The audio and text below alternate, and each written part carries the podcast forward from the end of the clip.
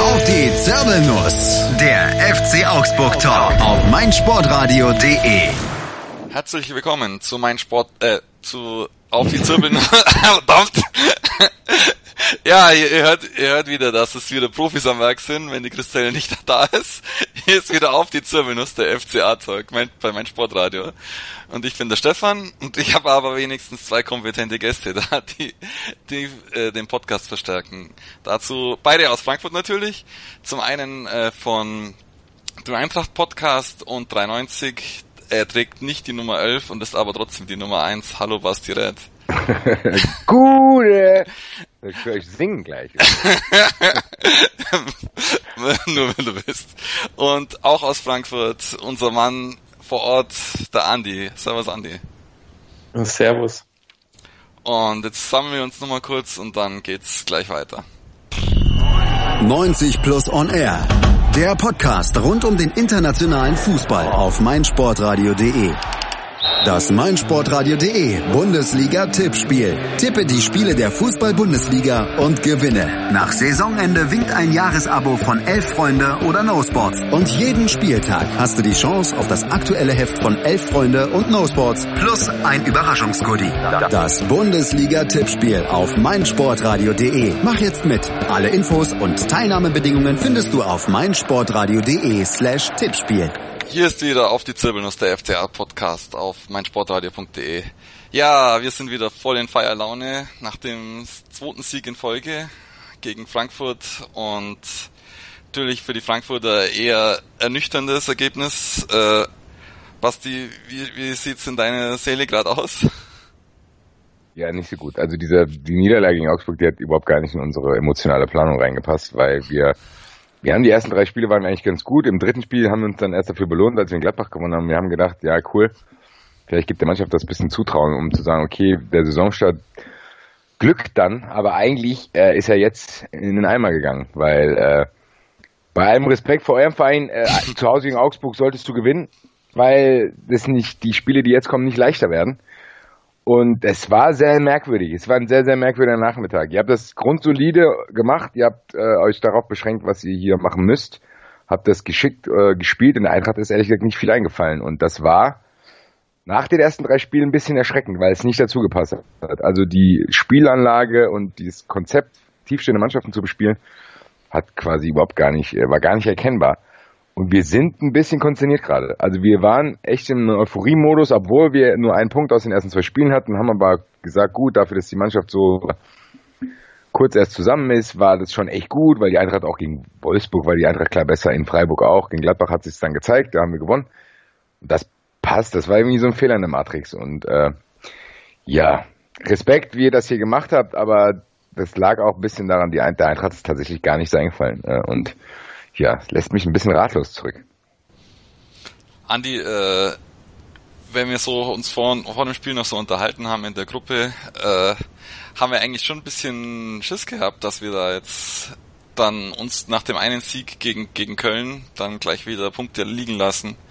Wie bist du in das Spiel reingegangen? Ja, so ging es mir eigentlich nicht. Also ich war schon einer von denen, die da äh, Optimismus verstreut haben, weil ähm, so bitter wie die Niederlage letztes Jahr in, in Frankfurt in der Rückrunde war, ähm, da haben wir das Spiel so ein bisschen aus der Hand gegeben, dann, weil uns am Ende einfach die Kräfte ausgegangen sind und sind dann äh, kläglich abgesoffen. Ähm, aber eigentlich an sich haben wir die letzten Jahre in Frankfurt, ähm, obwohl das immer eine große Kulisse ist und sehr stimmungsvoll ist und ähm, sehr viel Spaß macht, auch auswärts, ähm, haben wir uns immer sehr gut geschlagen. Und ähm, ja, das Jahr da auch einen Punkt mitgenommen und so. Also mir, mir war da eigentlich Angst und Bange. Und ähm, ich will nicht sagen, bei der, bei der Eintracht, ich verstehe dieses Gefühl, dass jetzt so ein bisschen, ja, dass, dass jetzt so ein bisschen der, der Kater nach der ersten Freude ist. Ähm, weil ich sag mal so, die Gegner in, der, in den ersten Spielen, ich bin mir nicht sicher, wie aussagekräftig das äh, so mit Wolfsburg und Gladbach und, und so ist. Ähm, ähm, wir haben ja selber, ich sag mal, gegen Gladbach ein 2-2 geholt und die sind hinten anfällig und ähm, deswegen, ich glaube, das ist, ist, ist dieses Jahr vieles eng zusammen, ähm, wo man sich denkt, das ist ein gutes Resultat, das ist äh, in der nächsten Woche nichts mehr wert, wenn man nicht nachlegen kann und deswegen äh, ist das, äh, glaube ich, dann fühlt man sich relativ schnell, relativ gut wieder und ähm, ist es aber trügerisch. Ja, also mir, mir ging es dann schon eher so, ich, ich hatte jetzt schon Hoffnungen, dass gegen, gegen Frankfurt was läuft, aber auch schon ein bisschen Respekt vor den, den Neuzugängen, wo sie so hatten mit Boateng und Haller.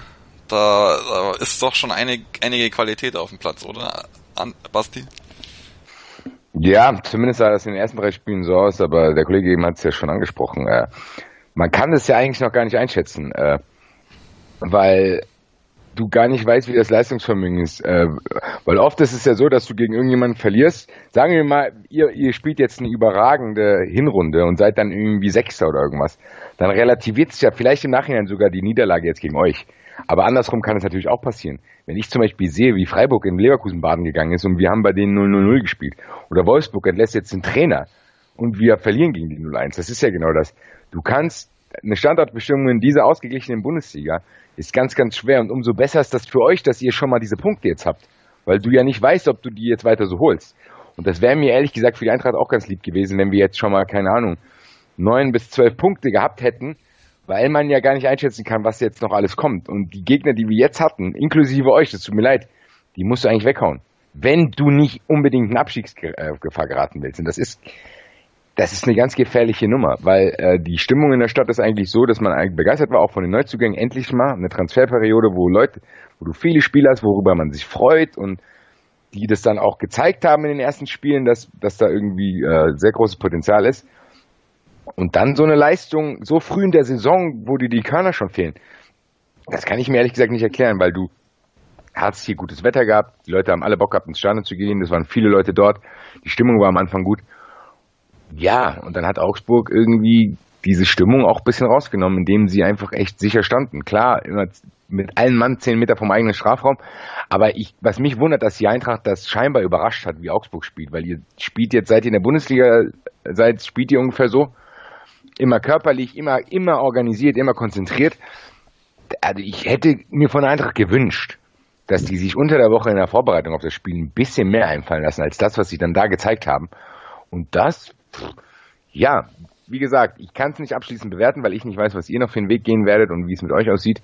Aber ehrlich gesagt hatte ich euch am Anfang zu den Abstiegskandidaten gezählt, da, allein dadurch, dass die Bundesliga gefühlt ein bisschen stärker geworden ist, weil Darmstadt und Ingolstadt uns verlassen haben und Stuttgart und Hannover dazugekommen sind. Da lande ich zwangsweise bei Vereinen wie Freiburg, Mainz, Augsburg, wenn ich so tun will, als hätte die Eintracht damit nichts zu tun. Und umso erschreckender ist es, dass man sagt, okay, wir haben jetzt gegen eben jenes Freiburg und gegen euch schon gespielt und haben nur einen Punkt geholt. Äh, ja, ich bin ein bisschen, ich schwanke noch zwischen, ich will es nicht überbewerten, weil es erst der vierte Spieltag war und man kann auch mal einen schlechten Tag haben, aber auch ein bisschen Angst zu sagen, okay, wo geht jetzt die Reise hin? Also das kann wirklich eine ganz enge Saison für uns werden, wenn das so weitergeht wie jetzt, dass man ab und zu mal einen Überraschungssieg holt, dann überraschend zu Hause verliert dann bist du am Ende mittendrin und musst schon einen Relegationsplatz, 17. Platz irgendwie äh, kämpfen. Und das ist, da habe ich ehrlich gesagt gar keinen Bock drauf. Ja, Basti spricht schon an, ein bisschen überraschend, wie der FCA gespielt hat, oder Andi mit äh, Kedira dann quasi teilweise mit Fünferkette, oder? Ist das, war das zu erwarten? Ja gut, das ist ja das, was, was die, was die Trainingskiebitze die ganze Woche in Augsburg von den Dächern gepfiffen haben. Also ähm, dass man, dass man hier äh, und die Eintracht hat es ja am Anfang auch versucht. Also die Eintracht ist wirklich sehr, sehr aggressiv draufgegangen, hat sehr früh gepresst.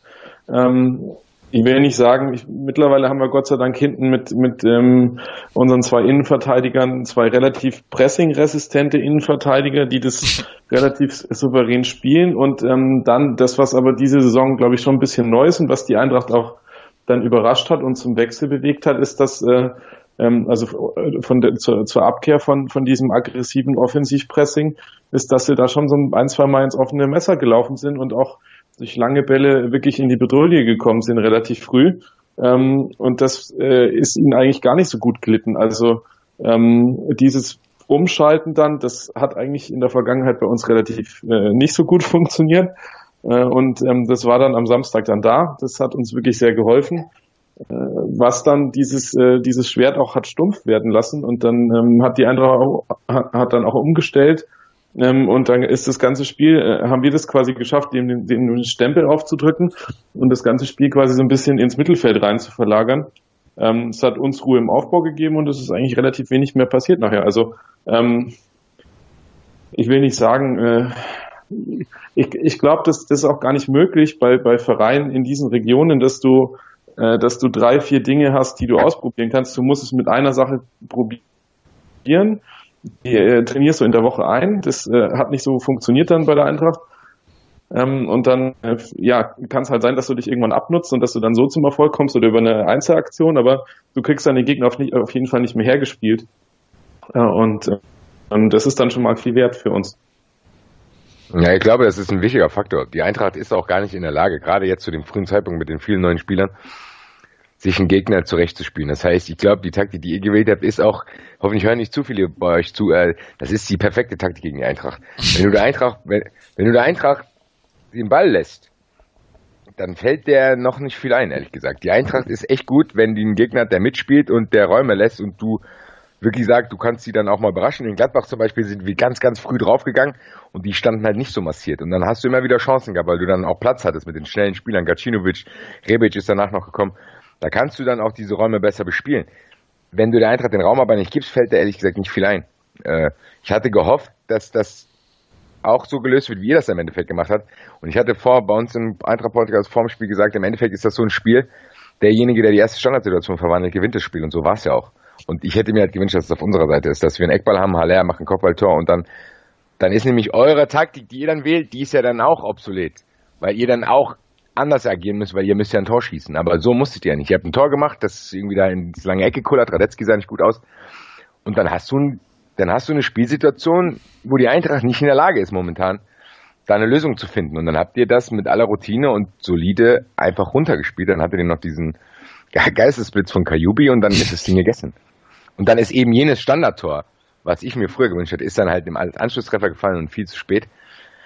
Ja, letztendlich ist es so ein Spiel, äh, ich glaube, ihr hättet euch auch nicht beschweren können, wenn wir das Standardtor gemacht hätten, dann wäre es andersrum gelaufen. Es sind trotzdem, ich glaube, es waren zwei Mannschaften, die nicht auf allerhöchstem Niveau agieren und das macht mir ein bisschen Angst für die Eintracht, weil äh, du kannst dich ja nicht immer darauf verlassen, dass du irgendwie dann einzeln in Führung gehst, um dann erst Sicherheit zu kriegen, sondern du musst ja auch äh, bei aller Liebe, wenn du zu Hause gegen Augsburg 0-1 in den Rückstand gerätst, musst du eigentlich genau weiterspielen und das probieren noch zu gewinnen. Das haben wir letzte Saison ja da, da geschafft mit den späten Toren, wo wir 3-1 gegen euch gewonnen haben. Jetzt irgendwie nicht. Und für mich sah das, es ist ganz komisch, ich kann es gar nicht beschreiben, ich merke das schon, aber für mich, das sah so ein Spiel aus, wie was am 28. Spieltag ist, wo die Saison zum Ende zugeht und dir dann irgendwann die Kräfte ausgehen, weil du eine harte äh, Saison hattest. Aber hallo, wir hatten den vierten Spieltag. Da hat mir bei der Eintracht schon an der einen oder anderen Stelle so ein bisschen Zuversicht und Drive gefehlt. Das hat sich in den ersten vier Spielen auch so ein bisschen angedeutet. Die Eintracht gehen nach 70 Minuten gehen der Eintracht komplett die Körner aus. Und das verstehe ich gar nicht, weil die Eintracht spielt weder im Europapokal noch hatten wir irgendwie eine ganz, ganz anstrengende Vorbereitung. Weiß ich, verstehe es nicht ganz genau, was da im Kopf sich abspielt. Vielleicht können die sich nicht so lange konzentrieren, keine Ahnung. Aber es gibt auf jeden Fall viele, bei allen positiven Sachen gibt es viele Sachen, die die Eintracht noch verbessern muss. Und äh, ja, keine Ahnung. Ich hoffe einfach, dass ihr Glück hattet, dass ihr so früh gegen die Eintracht gespielt habt, weil wir uns jetzt einspielen. Also Was ich finde sehr faszinierend, weil äh, ich wohne ja hier auch in der Stadt und ähm, ich finde diese Wellenbewegung gerade, die finde ich schon wieder, äh, das ist so, so typisch frankfurterisch auch. Also entweder ist es himmelhoch jauchzend oder es geht halt schon wieder so äh, quasi nahe an der, an der Weltuntergangsstimmung entlang. Und ähm, mein Eindruck war eigentlich relativ äh, bis, bis spät in die Sommerpause, äh, bis man dann doch wirklich, wirklich noch äh, zwei, drei Transfers äh, unter Dach und Fach bekommen hat, die so ja, die Boatengs und Rebic ist ja auch relativ spät dann, dann noch in der Transferperiode nochmal wieder zurückgekommen. Ähm, war eigentlich mein Gefühl eher ein, äh, ich würde sagen, eher ein negatives, was die Eintracht angeht. Also äh, Bobic schon mit, äh, keine Ahnung, äh, äh, was macht da die Transferperiode so? Okay, du sagst jetzt, du stellst es jetzt äußerst positiv dar. Ähm, die Rückrunde war ja, ich will nicht sagen, äh, grauenhaft. Also da war ja das Spiel gegen uns ja noch äh, das, wo man äh, am, am besten aussah, muss man sagen. Äh, und ähm, dann bin ich jetzt über den Start eigentlich, will ich sagen, hat mich eigentlich eher positiv überrascht. Ähm, aber dass es jetzt schon wieder so positiv insgesamt gesehen wird, das, keine Ahnung, es, es verwundert mich so ein bisschen. Also äh, ich, ich glaube, die, das, das dauert einfach länger. Also mich wundert es nicht so wirklich. Und ähm, also klar, wir hoffen, dass, äh, dass wir quasi irgendwann später sagen, oh, wir hatten Glück, dass wir so früh gegen euch gespielt haben, aber ähm, meine Vermutung für die Eintracht wäre ja, das wird ein wirklich langes Jahr und das wird eine lange Saison. Und äh, am Ende werden wir uns wahrscheinlich um diese unteren Plätze da, da beigen und prügeln und dann waren die drei Punkte vielleicht wirklich Gold wert. Ja, ich weiß gar nicht. Ich weiß genau, was du meinst. Das ist auch in der Stadt so ein bisschen gespalten. Ich bin ja selber ein bisschen gespalten. Ich vertraue Bobic immer noch nicht, weil ich hatte es ja auch, ich sag's bei uns in der Sendung immer nur, weil Bruchhagen jetzt da war und Bobic gefolgt ist. Das ist wie wenn du vom äh, von der Wählscheibe erstmal zum Festnetztelefon wechselst, hast aber noch lange kein Handy. Also du, klar sind die Leute froh, dass sich hier ein bisschen mehr bewegt. Die Eintracht macht im Social Media Bereich und im Merchandising macht die viele Schritte nach vorne. Du machst auch gefühlt im Trainerteam Schritte nach vorne gemacht, auch was die Transferperiode äh, anbelangt. Aber klar, dauert sowas. Äh, aber dadurch, ich glaube, wie du es gesagt hast, aber das ist ja das Gute an dieser Stadt hier, dass du hast dieses, die Euphorie vom Pokalfinale noch gehabt, die hat uns alle die Rückrunde ignorieren lassen. Du hast beim Pokalfinale gemerkt, was was hier überhaupt, was, wir wussten es alle schon, was wie ein Fanpotenzial in der Stadt ist, aber wie man die Stadt elektrisieren kann, hast du beim Pokalfinale gesehen. Du hast diese Stimmung da gesehen, du hast es in der Stadt gesehen und das hat sich so ein bisschen in die, äh, in die Sommer übertragen und dann, wie du es gesagt hast, durch die Transfers, die endgültigen Transfers von Boateng und Rebic, hat sich das Ganze nochmal weiter hochgeschaukelt. Dann spielst du in Freiburg ziemlich gut, du musst eigentlich gewinnen, du schießt an die Latte, Freiburg war irgendwie chancenlos dann äh, spielst du zu Hause gegen Wolfsburg, rennst 30 Minuten los und musst eigentlich 3-4-0 führen, triffst Pfosten und Latte und dann macht Wolfsburg äh, das 1-0 und dir fällt danach nichts mehr ein. Dann denkst du, naja gut, da waren wir noch positiv. Und dann zeigt sich diese Positivität, zeigt sich in Gladbach. Aber ihr hattet es ja eben schon angemerkt, wer weiß, wie viel das wert ist, weil Gladbach, die werden wahrscheinlich unter dem Trainer auch Probleme kriegen. Und ja, aber das ignorierst du dann in dem Sinne und sagst, okay, jetzt haben wir auswärts gespielt und jetzt wurden wir endlich für unsere guten Leistungen belohnt, die äh, wir so zu so einem frühen Zeitpunkt auch nicht erwartet hätten. Und dann hast du genau das, was du sagst. Dann hast du in dieser Stadt vielleicht eine Euphorie, die sich nur zu 60 Prozent rechtfertigt und die 40 Prozent dann quasi nur, weil es Frankfurt-Fans sind, äh, dazukommen. Ja, nichtsdestotrotz, egal wie die Bewertungen ausgefallen wären, vorher blenden wir es aus. Und egal ob Rebic und egal Pokalfinale, der Anspruch von Eintracht Frankfurt muss trotzdem sein, bei allem Respekt, dass man zu Hause gegen Augsburg gewinnt. Egal was ist. Weil ansonsten wenn du den Anspruch nicht hast, zu Hause gegen Augsburg zu gewinnen, dann musst du ja deine Ziele sehr, sehr weit nach unten schrauben und nimmst eine Rolle ein, wie wirklich wie Ingolstadt oder so, wo du denkst, ja, Klassenhalt wäre ein Erfolg. Weil es ist im Endeffekt so, wir werden euch, werden uns wahrscheinlich wirklich mit euch um äh, die hinteren Plätze prügeln. Und ja, und das ist halt das, was überhaupt nicht reingepasst hat. Wenn du jetzt irgendwie überbordene Erwartungen hättest und die Leute denken, dass wir hier zu Hause, keine Ahnung, äh, Dortmund oder Leipzig oder Bayern weghauen und das passiert nicht und dann ist ein Teil enttäuscht, dann lache ich darüber. Aber ich kann die Sorge von vielen jetzt verstehen, wenn man sagt, okay, wenn es gegen Wolfsburg und gegen Augsburg zu Hause nichts einfällt, um die zwei Mannschaften zu besiegen, dann wird das sehr, eine sehr, sehr, sehr anstrengende Saison. Also dann wird das wirklich eine lange Saison. Das hätte ich trotzdem, ja, vielleicht habe ich es ein bisschen ignoriert, aber ich hätte es ehrlich gesagt nicht erwartet. Ich hätte gesagt, die Eintracht, die greift nicht in Europa an, die hat aber auch nichts zum Abstieg zu tun, sondern die entwickelt sich weiter, die hat gute Spieler, die hoffentlich äh, sich selber auch weiterentwickeln. Aber Stand jetzt, klar, das kann, wenn wir jetzt 3-0 in Köln gewinnen, dann können wir äh, uns nächste Woche nochmal ganz anders unterhalten. Das ist ja das Tolle am Fußball. Aber Stand jetzt ist das sehr ernüchternd, dass wir zu Hause Wolfsburg und Augsburg beide Spiele verloren haben. Ja, ähm, es, Basti hat gemeint, dass wir eigentlich so äh, ein gutes Spiel gemacht haben.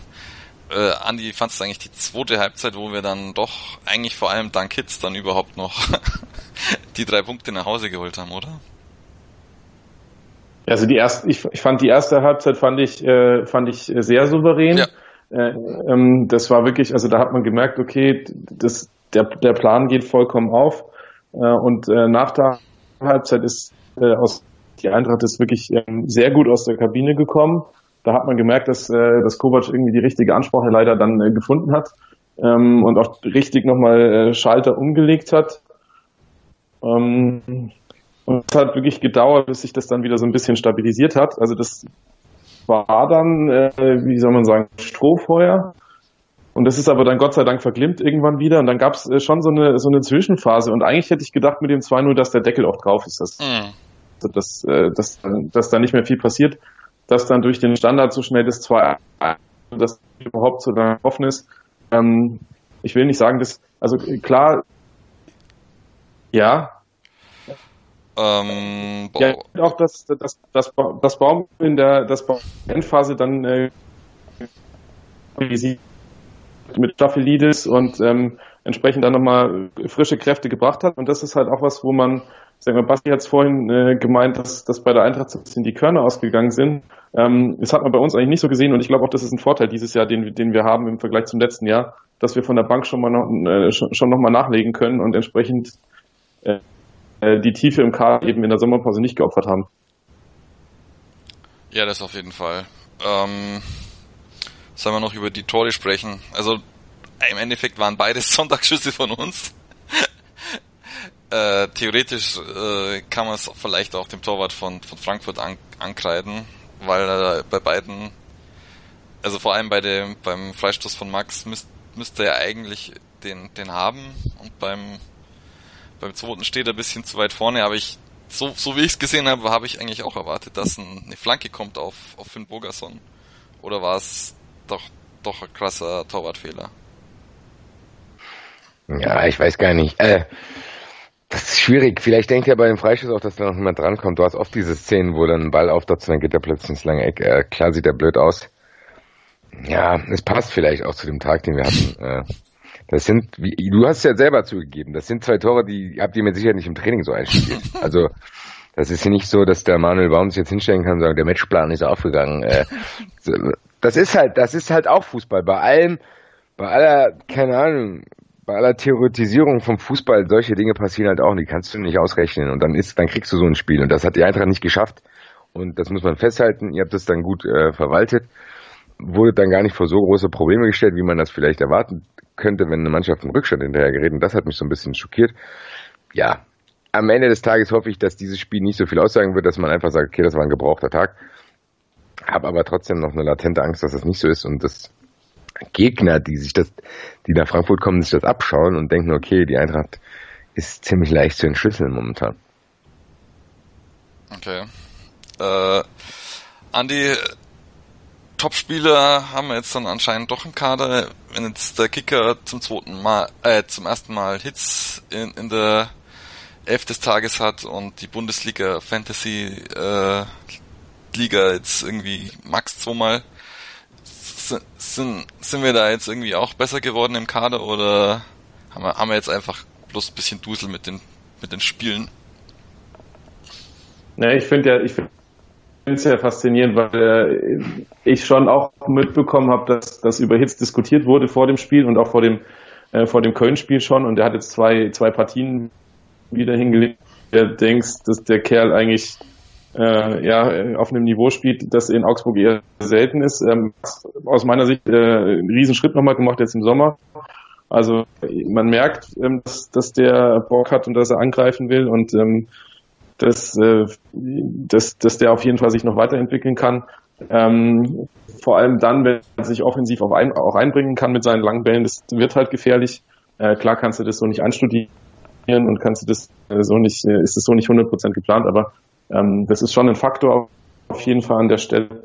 Ähm, aber beide Spieler, die wir letztes Jahr schon dabei hatten, ich bin eigentlich eher fasziniert, wie ähm, ich sag mal, wie sich jetzt ein Rani Kedira ähm, entsprechend einfach eingereiht hat in den letzten äh, zwei zwei Partien, ähm, der da auf der Core-Position äh, quasi das spielt, als ob er das die letzten Jahre da schon so gespielt hätte. Das ist wirklich schon sehr souverän und äh, ähm, auch äh, ich sag mal mit sehr viel Augsburger Mentalität, als er sich die erste gelbe Karte abholt.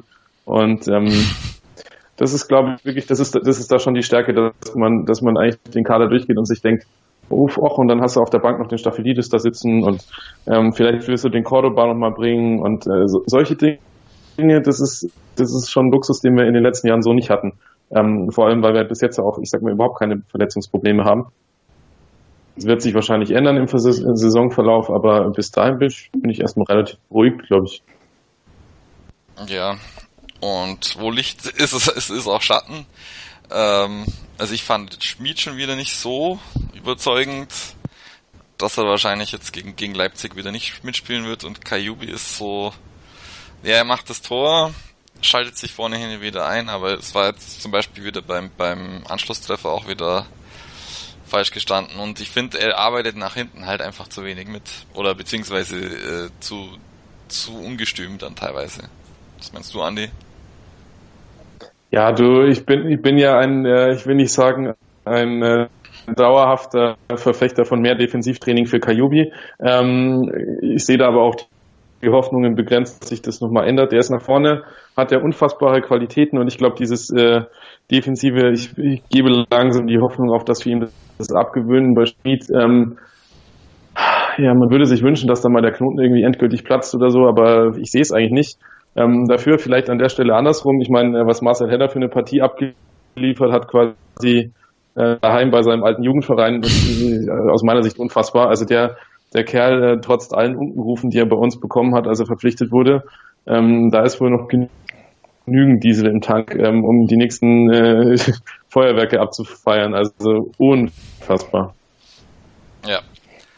Hm, dann schließen wir mal das Spiel ab. Ähm, Basti, für euch kommt als nächstes Köln. Was rechnest du dir da aus?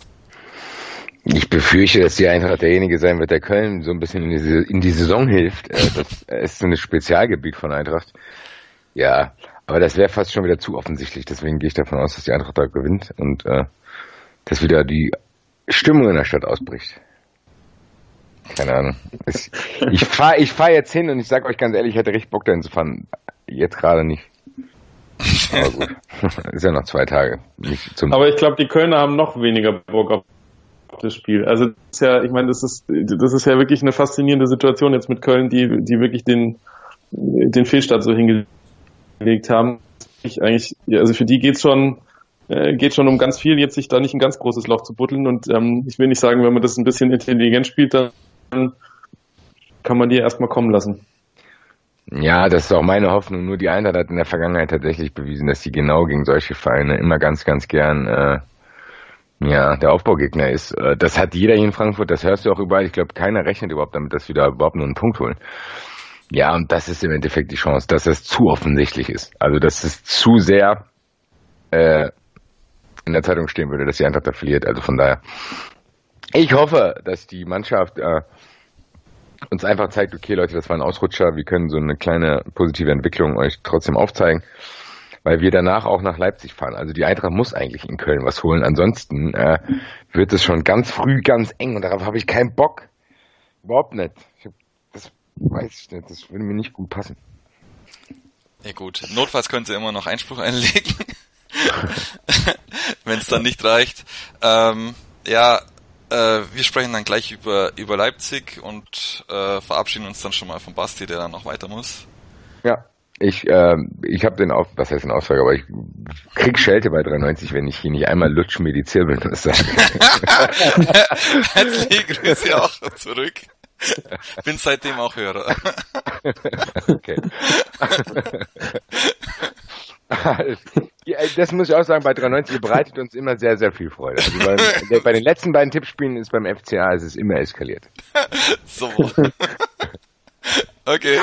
Alles klar, Männer. Also in diesem Zusammenhang wünschen wir euch ein trostloses 0 zu 0. Viel Spaß damit, ja? Alles klar. Ciao. Batman hat Robin. Sherlock Holmes hat Dr. Watson. Und meinsportradio.de hat dich. Werde Praktikant bei meinsportradio.de. Hi, hier ist Julia aus der meinsportradio.de Redaktion. Hast du Lust, mal hinter unsere Kulissen zu blicken? Dann bewirb dich jetzt als Praktikant in unserer Redaktion in Potsdam. Was dich erwartet? Viel Sport, dann noch Sport und zum Schluss noch ein bisschen Sport. Außerdem wirkst du aktiv bei der Programmgestaltung mit. Du solltest volljährig sowie sportaffin sein und aus der Region Berlin-Brandenburg kommen. Nähere Infos findest du auf www.meinsportradio.de. Bewirb dich jetzt und werde Praktikant bei meinsportradio.de. Hallo, mein Name ist Florian Fritsch, ich bin European Tour Professional und ihr hört meinsportradio.de. Hören, was andere denken auf meinsportradio.de. Hier ist wieder auf die Zirbelnuss der FCA-Talk auf meinsportradio.de. Nach zwei Siegen in Folge äh, steht jetzt Leipzig vor der Tür. Das erste Heimspiel mit, wie es so schön der Stefan, der andere Stefan geschrieben hat, wo die Brennstäbe endlich an der Arena glühen. Und äh, Andi, du bist wahrscheinlich nicht in Augsburg, weil es unter der Woche ist. Nein. Nein, nein. Ich kann es zum Glück vor Ort dann anschauen, zum ersten Mal, wenn die Fassade, die, die von WWK gesponserte Fassade endlich von außen leuchtet. In, es gab mittlerweile auch eine eine Abstimmung auf Facebook vom FC Augsburg, äh, in welcher Farbe das äh, die Fassade leuchten soll, wenn der FCA gewinnt. Und der Gewinner ist ein Grün, ein gerades Grün. Und ich hoffe natürlich, dass wir das am Ende dann auch noch sehen dürfen. Wie, wie schätzt du da die Chancen, Andi? warte, warte, warte. Wir machen ja Dosenschießen machen wir morgen. okay. naja, man, man merkt, man merkt, glaube ich, äh, es kommt der Übermut kommt natürlich schon wieder auf. Äh, sich jetzt auch nicht Auto, äh, ist, ist auch nicht super in die Saison gestartet. Äh, ergebnistechnisch hinter den Möglichkeiten geblieben. Jetzt äh, fehlt er auch noch mit äh, Ketan ein wichtiger Spieler ähm, morgen bei uns. Und äh, natürlich hat Hoffnungen, dass man, dass man äh, quasi den Leipzigern einen Punkt oder vielleicht auch drei abnehmen kann. Äh, wahrscheinlich werden wir grandios bestraft werden mit, äh, mit dieser äh, Denkweise, aber auf, warum sollte da nichts gehen? Also ich meine, wir sind im Moment gut drauf. Baum hat auch schon angekündigt, dass, äh, dass er gute Gedanken hat für Leipzig. Ich bin davon überzeugt, dass wir vorne rotieren werden. Vielleicht werden wir so ein kleines Juwel auch mal von Anfang an sehen. Und ähm, ja, ich finde, Bogason hat ja schon lange nicht mehr getroffen, es wird eigentlich wieder mal Zeit. Richtig. Ja, Stichwort Rotation. Ich habe mir ja dann die, die PK in voller Länge gegeben. Und da kam dann schon die Frage, ob er vorhat zu rotieren, weil der Kader so groß ist. Und da hat aber eigentlich Baum dann gemeint, dass so eine richtige Rotation wird es dann, dann doch nicht geben, sondern eher nur, es, es herrscht anscheinend dann wirklich unter Baum Leist, Leistungsprinzip und es wird spielen, es sollen quasi immer die, die Besten spielen, die gerade fit sind oder die halt taktisch zum Spiel passen, aber es gibt keine, äh, soll man sagen, Sozialleistungen, dass, dass Spieler, die schon lange nicht mehr gespielt haben, mal wieder drankommen. Äh, Andi, wie, wie, wie siehst du das? Ich glaube, das ist der, einzig, der einzige Weg, damit du als, als Trainer quasi ernst genommen wirst ähm, dass es nach dem Leistungsprinzip geht.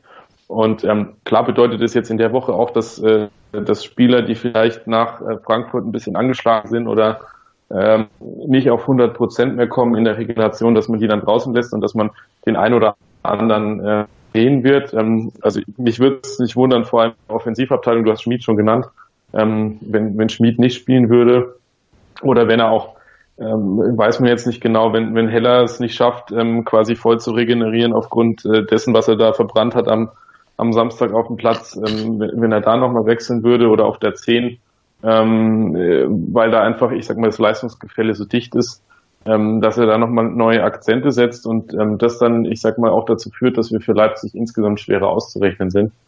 Ähm, so an, an sich ähm, alles alles fein für mich und ich will ja jetzt nicht sagen, äh, jetzt nach vier Spielen irgendwie an, an Baums äh, Gedanken zu zweifeln, ist, glaube ich, der falsche Ort. Also sieben Punkte und äh, wir stehen vor Leipzig sehr gut da. Ähm, soll er machen, wie er meint. Er wird im Zweifel schon recht haben. Mhm. Ja, was, was ich mich gerade frage, ist dann, wenn Framberg jetzt wieder fit ist, ob er ihn dann gleich wieder spielen lassen soll, weil Opare ja jetzt eigentlich vor allem defensiv eher überzeugt hat. Er hatte halt jetzt gegen, gegen Frankfurt wieder ein paar, äh, soll man sagen, so äh, Ghibli Sanko-Momente. Zwei kleine Böckle, die er geschossen hat im, im Spielaufbau. Ja. ja, das ist, ich meine, ich finde, ich glaube, das ist ähm, jetzt an sich, also man würde denken, die Außenverteidigerpositionen insgesamt sind wahrscheinlich die zwei, äh, die zwei konkurrenzmäßig am engsten besetzten Positionen. Also ob Bramberger direkt äh, Opare wieder ablöst oder ob jetzt Opare durch die Leistung in die Nase vorn hat. Spannende Frage an sich. Ähm, weiß man nicht so genau, kann man jetzt auch nicht reingucken.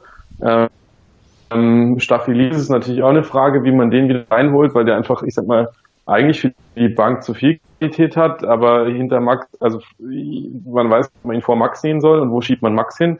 Äh, schiebt man ihn wieder nach vorne? Das wäre natürlich auch eine Alternative. Ähm,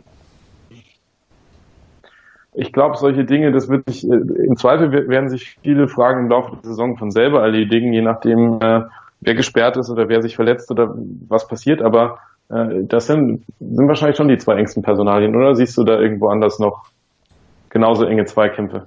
Ähm, ich sehe noch bei Kuh und Gregoritsch, wobei eventuell hat Gregoritsch jetzt wirklich am Abkacken. Ich weiß es nicht. Ich, ich, ich kenne die Trainingseindrücke nicht so richtig. Mal schauen, oder was, was meinst du? Ich meine, da, das, da auf der da auf der 10, gut, das kannst du natürlich, kannst du natürlich kannst du spielen lassen, aber äh, ich, ich weiß nicht, eigentlich auch anders. Also, äh, könnte auch Cordoba spielen lassen direkt, der quasi, es war immer so der Wechsler vorher. Also in den, in den Spielen davor war es ja immer Gregoritsch runter, Cordoba drauf. Ja. Keine Ahnung. In der, in der Offensive, das ist ja, das wird ja noch viel komplizierter. Du kannst ja die, die Leute auch ähm, variabler einsetzen und auf den Positionen so ein bisschen hin und her schieben. Das hat er am Anfang mehr gemacht, während, während der letzten Saison ist er so ein bisschen davon abgekommen, aber äh, ich glaube ich glaub schon, dass er die eine oder überra andere Überraschung immer mal wieder aus dem Hut zaubern wird.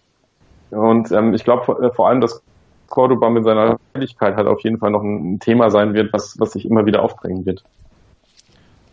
Ja, er wäre auf jeden Fall spielen, nur denke ich, nach der Leistung gegen Frankfurt ist auf jeden Fall der Ex-Leipziger Kedira, der jetzt im Inter äh, auch in der PK gesagt hat, dass äh, das jetzt zwei besondere Spiele für ihn werden mit seinen beiden Ex-Vereinen, aber er das, das vor allem Stuttgart ihm natürlich, dadurch, dass es seine Jugendmannschaft ist, noch viel mehr am Herzen liegt und dass er sich auf jeden Fall auf beide Spiele freut. und auch. Aber es scheint, es, die, die, diese Aussage auf der PK, ich habe die heute auch gelesen, äh, scheint doch eine, ich will nicht sagen, äh, vorweggenommene, beschwichtigende äh, Aussage in Richtung FCA-Fankurve zu sein und äh, schon so ein bisschen auch die, äh, die Wogen glätten zu wollen an der Stelle, oder? Also äh, jetzt nachdem, wenn man weiß, was letztes Jahr mit Teigel passiert ist und wie das so ein bisschen äh, äh, dann aus dem Ruder gelaufen ist, äh, sowas wird Kedira mit Sicherheit nicht passieren morgen. Okay. Stimmt. Äh, für alle, die nicht zu, äh, die letzte Saison nicht ganz im Hinterkopf hatten, Teigl hat sich äh, im Auswärtsspiel äh, statt sich von den FCA mitgereisten FCA-Abhängern zu verabschieden, dann doch eher der Leipziger Kurve, die sehr, sehr euphorisch seinen Namen gerufen hat, zugewendet. Und das hat dann zu sehr starken Verstimmungen der nicht mitgereisten Ultras geführt, die ihn dann die nächsten paar Spiele dann noch ausgepfiffen haben und auch bis aufs Schärfste äh, auch beschimpft haben. Was mich, was mich dann aber auch zum nächsten Spieler bringt, der, der dann wiederum von der anderen äh, Seite das in einer Tour ausgepfiffen wurde, Martin Hinteregger, der auch eine Red Bull Vergangenheit hat bei, bei Salzburg und deswegen und sich dann nicht so deutlich, äh, so, so nett über Leipzig geäußert hat. Das deswegen auch nicht in, der, in den Herzen der, der Leipziger geblieben. Da bin ich dann auch wieder gespannt, was, was das geben wird. Äh, hat jetzt in den letzten beiden Spielen auch nicht so, war auf jeden Fall nicht der, der bessere von den beiden Innenverteidigern, weil Hovelo jetzt doch der Chef im, im Ring ist und Hinteregger zum Beispiel gegen Cordoba ja wieder diesen einen Patzer hatte muss man auch schauen, wie es mit dem weitergeht. Aber auf jeden Fall hat man nichts Besseres auf der Bank gerade. Ja. Deswegen. Ja, aber das ist doch, also ich meine, die, die, diese Sorge im Moment, äh, also äh, klar bist du, ich glaube, der, in der Position wirst du immer mal wieder den einen oder anderen Patzer haben, aber ja. äh, der Kerl hat eine unfassbare Saison letztes Jahr gespielt, insgesamt so in der Gesamtschau, äh, wie er da auch reingeworfen wurde. Und ähm, mich würde es ja nicht wundern, wenn er morgen einfach gegen Leipzig mal wieder was auspackt. Also Ah, stimmt. ich ich glaube, der ist, der ist morgen auf jeden Fall äh, extrem motiviert und äh, mich würde der ein oder andere Alleingang da durch die Mitte nicht wundern. ja gut, wenn Kedira dann wieder nach hinten reinrückt, kann das natürlich machen. Ja, ja, die Christelle hat uns noch mitgegeben, bevor sie gesagt hat, dass ich es aufnehmen soll, dass wir nicht so viel über Leipzig sprechen sollen, weil ja das Spiel dann, wenn, während wir aufnehmen, dann schon morgen ist. Deswegen äh, schließen wir das jetzt dann am besten ab und sprechen dann gleich noch über Stuttgart und was uns sonst noch einfällt. Bis gleich. Einzigartige Augenblicke. Einmalige Momente. Unvergessene Emotionen. And Andreas präsentiert das Spiel meines Lebens. Täglich 21 Uhr auf meinsportradio.de. Chip and Charge mit Andreas Thies und Philipp Jobert. Alle Infos zum aktuellen Tennisgeschehen. Um den Platz, am Platz, auf dem Platz. Chip and Charge auf meinsportradio.de. Hier ist wieder auf die Zirbelnuss, der FCA-Podcast auf meinsportradio.de. Und damit wir noch aktuell bleiben, sprechen wir jetzt auch noch über den übernächsten Gegner, den VfB Stuttgart. Ja, die haben jetzt auch einen recht guten Saisonstart hingelegt, einen Punkt weniger als uns, aber dafür dann unseren Hauptlieblingsmove andere Trainer entlassen, uns abgenommen, denn Andres Jonka ist heute bei Wolfsburg entlassen worden, nachdem äh, er mit, mit seinem VfL gegen die gegen den VfB verloren hat. Da kommt auf einiges auf uns zu, Andi, oder? Ja, eigentlich liegt uns, liegt uns der VfB. Ja, das war in den Jahren, bevor der VfB die Klasse dann mal kurz verlassen hat, äh, schon so ein, so ein Lieblingsgegner von uns, wo wir viele, viele Punkte immer gesammelt haben. Aber äh, Stuttgart macht es wirklich geschickt und äh, trotz allem Chaos, muss man ja sagen, was, was es da in der Sommerpause auch gab. Also Schindelmeiser raus und Reschke rein und äh, die diverse Transfers, die auch aus dem Stuttgarter Umfeld, ich sag mal Aogo zum Beispiel, äh, Andreas Beck äh, sehr kritisch hinterfragt worden sind, äh, kochen die dann eine Mannschaft wie den VfL Wolfsburg ähm, schön ab äh, kaufen den auch taktisch wirklich den Schneid ab. Also sehr gut eingestellt und gecoacht. Und das wird auf jeden Fall, ich sag mal, am Ende der englischen Woche nochmal eine richtige Herausforderung, da in quasi in, in Süddeutschland da zu bestehen und vielleicht auch Punkte nach Augsburg mitzunehmen. Ähm, ich würde nicht sagen, äh, Leipzig ist natürlich die, die einfachere Partie jetzt äh, quasi von der Erwartungshaltung. Bei Stuttgart geht man so ein bisschen davon aus, dass man was holt und das macht es dann schon so einen Ticken schwierig. Ja, ich erinnere mich schon noch an, an das letzte Mal, wo wir noch in der Mercedes-Benz Arena auswärts 3-0 gewonnen haben. Das war nicht, nicht schlecht. Das wäre natürlich schön, wenn wir es wiederholen könnten, aber ich, ich sehe es auch so, es wird, wird wieder schwierig werden. Ähm, Stuttgart spielt jetzt dann auch noch morgen gegen Gladbach muss man auch sehen, wie, wie das Spiel ausgeht, ob sie da vielleicht den nächsten Trainer, raus, Trainer rausschmeißen, wobei Gladbach ja noch halbwegs gut beieinander ist, aber könnte könnt sein, dass, dass sie dann schon mit, mit zwei Siegen in Folge auch äh, mit ordentlich Dampf auf uns zukommen. Und ja, wird auf jeden Fall nicht einfach. Und äh, Anni?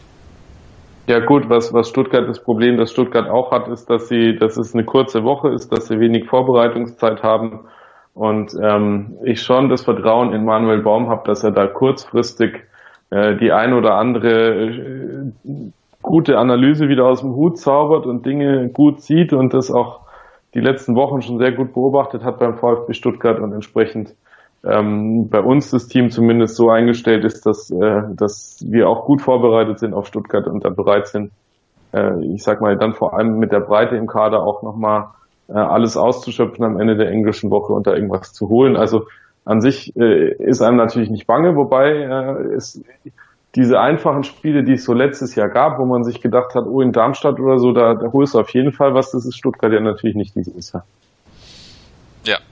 Auch wenn es unser Lieblingsgegner eigentlich fast ist, äh, kann man die jetzt nicht so, so unterschätzen wie früher. Ja, bleibt spannend. Ähm, dann. Aber das Gute ist ja, ich meine, das Gute wirklich, also du, kannst, du mit welchem Gefühl gehst du jetzt in diese zwei Spiele rein, ja?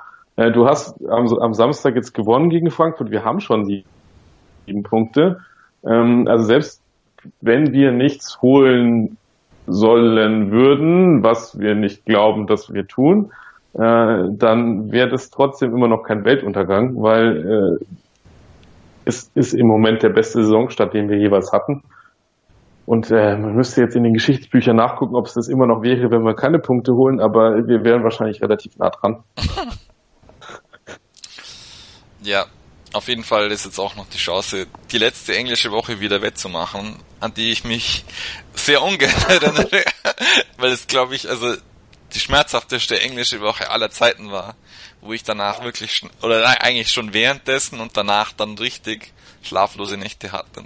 Als wir dann gegen Bayern abgewatscht worden sind, gegen Ingolstadt unter, untergegangen und hat er gar nicht mehr so richtig wahrgenommen haben. Starten wir jetzt also wenigstens also schon mit Spiel, das, das Spiel da an, an dem Mittwoch gegen Ingolstadt zu Hause, das war wohl das grauenhafteste Spiel seit ewig. Ja. Oder? Also da und, und so deutlich in dieser Deutlichkeit und ich, ich sehe das noch vor mir, wie der Aldin-Top auf dem Platz stand und sich aufgeregt hat und äh, wo du eigentlich gemerkt hast, es ist einer, also ob da außer bei ihm noch bei so vielen anderen die Emotionen so da waren oder ob da viele nicht quasi innerlich äh, an dem Tag einfach den Dienst quittiert hatten. Das war ein sehr schwieriger Abend. Ja. Ich denke, es ist ein bisschen auch die Mentalität jetzt besser geworden. Also, wenn wir jetzt nochmal an Frankfurt zurückdenken, letzte Saison ist fand ich nicht bloß, dass es die, die Körner waren, sondern auch so ein bisschen psychologisch, dass man einfach zu, zu sehr dann Abstiegsangst hatte irgendwie und, und dann auch so deswegen sich dann so hat niedermachen lassen am Ende. Und gest, äh, vorgestern gegen Frankfurt, es war, es war, man hat sich dann auch noch, zum Beispiel Gedira auch voll in, den, in die, die Schüsse reingeworfen und wollte das einfach, diesen Sieg noch mit nach Hause nehmen. Ich denke, das ist jetzt einfach auch so besser geworden. Ja, wenn man, wenn man zurück überlegt, wer gegen, wer gegen Frankfurt da alles gefehlt hat letztes Jahr, äh, da war der Bayer war zum Beispiel nicht dabei, das ist halt schon immer der, ich will nicht sagen, da, da fehlt halt dann so der, der große Zahlenriemen um alles. Und ähm, das, das war schon, das war schon sehr eng und dann äh, hat sich doch auch irgendjemand kurz vor Schluss noch verletzt und wir waren eigentlich nur noch zu zehn auf dem Platz oder irgendwie so. Ah, das, das war schon nicht gut. Das, äh, da hast du schon echt gemerkt, also ich gebe dir recht, das war bis dahin war es schon glücklich, aber dann, äh, dann ist es halt einfach gebröckelt und äh, gut, ich meine, ich bin, ich bin, hätte nicht damit gerechnet, dass wir jetzt so äh, nach dem HSV-Spiel, dass wir da nochmal so die Kurve jetzt so schnell kriegen und dass das so positiv aussieht, aber jetzt müssen wir hoffentlich das auch nochmal nutzen und direkt ein paar Pünktchen nachschieben, so diese Woche. Wie so der kleine Europacup-Hamster. Weil ich glaube ja nicht, ich meine, der, der Basti hat es gemeint, es gibt da so eine, so eine Mittelregion. Also, ne, die Eintracht will eigentlich nicht, äh, Europapokal wollen wir natürlich nicht sagen, aber eine sichere Saison wollen wir schon spielen. Ich glaube, diese, diesen Tabellenbereich, der ist einfach, der ist irgendwie einöde. Da gibt's keine Mannschaften. Also entweder du hängst unten drin oder du hängst ein bisschen mehr oben drin und schießt dann Richtung Europa und dann möchte ich doch lieber die ganze Saison Richtung Europa schielen. Äh, und da wäre es doch richtig schön, wenn wir mal so ein paar Dosen schießen morgen und dann machen wir die, machen wir die Lämpchen an und freuen uns alle. Und dann, und dann fahren wir nach Stuttgart und klauen so ein paar Sternchen. und, und die hängen wir dann in unsere Fassade und die glitzern dann auch richtig schön. ja, das wäre schön. Ähm.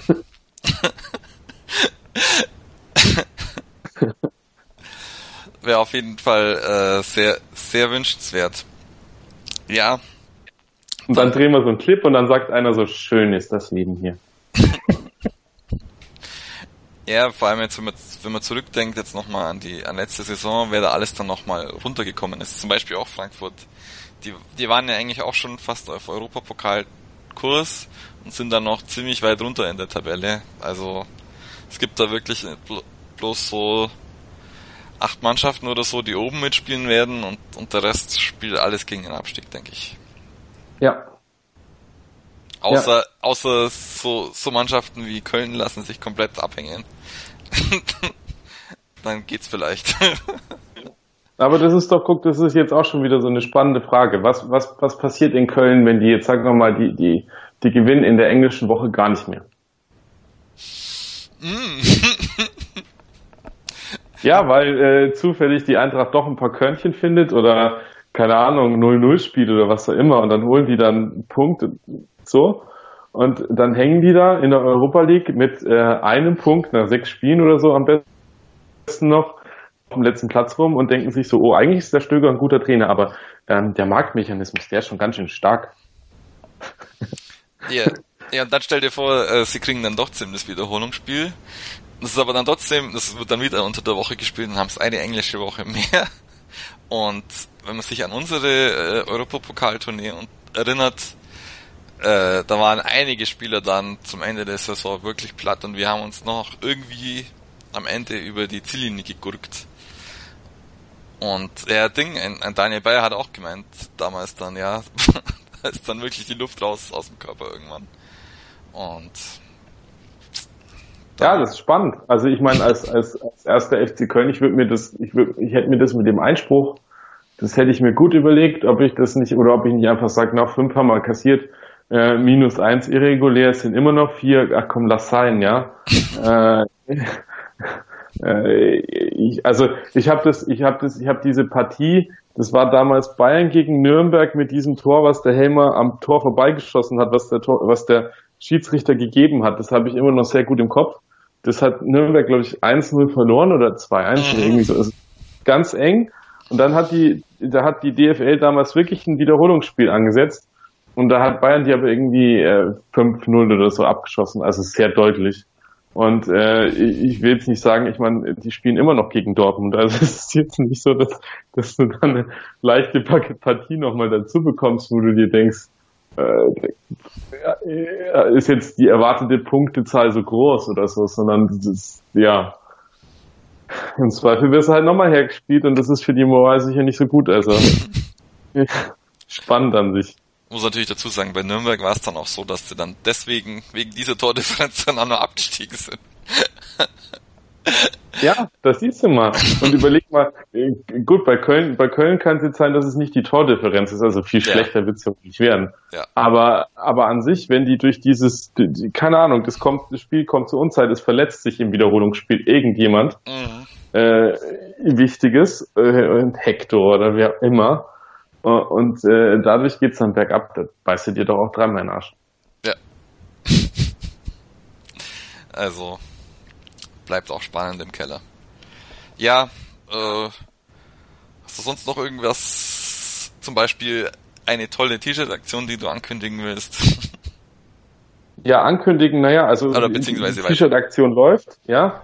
Wir äh, verkaufen auf äh, www.rosenau-gazette.de immer noch T-Shirt mit äh, T-Shirts mit Halil Altintops äh, konterfei vorne drauf ähm, zugunsten des äh, bunten Kreises. Die sehen äh, ich, aus meiner Sicht äh, ganz ordentlich aus, die T-Shirts. Also die sind recht schick geworden. Äh, und ähm, es geht äh, alles an, äh, alle Erlöse gehen an den guten Zweck. Ähm, ich kann nur dazu raten, wenn jemand gerade noch ein Geschenk sucht für sich selber oder für irgendwelche Verwandten oder Bekannten, ähm, dass er da zugreifen mag. Ähm, ja, äh, es sind noch genügend auf Lager und ähm, wie gesagt, alles für den guten Zweck. Ähm, ich glaube, Halil kann man nicht genug in Ehren halten in diesen Tagen, weil ohne ihn wäre man, glaube ich, hätte man die Freude jetzt nicht mehr so. Und ähm, ja, es würde mich freuen, wenn noch ein paar mitmachen. Ja, super, super Sache. Ich habe meins schon. Freut mich auch sehr. Ja, dann sind wir dann eigentlich schon wieder am Ende der Sendung. Wie kann man dich auf Social Media erreichen? Ja, at Andi Riedel oder die Rosenau-Gazette eben, also www.rosenau-gazette.de www.de, die hat auch eine Facebook-Seite, gerne liken und äh, man erreicht mich da auf jeden Fall. Super. Ja, die Zirbelnuss könnt ihr auf Twitter unter msrzirbelnuss erreichen oder auf die Zirbelnuss unter Facebook. Äh, könnt auf jeden Fall den Podcast auch als RSS-Feed abonnieren über meinsportradio.de. Mich könnt ihr unter @urbster erreichen. Äh, die Christelle könnt ihr gute Besserung unter @cristallo1907 wünschen. Und wir werden auf jeden Fall viel Glück haben, nachdem wir jetzt auf Platz 7 mit 7 Toren nach äh, und auf dem siebten Platz sind in der siebten Bundesliga, ja. Und deswegen wünschen wir allen alles Gute und bis zum nächsten Mal. Hören, was andere denken. meinsportradio.de. Like it auf Facebook slash meinsportradio.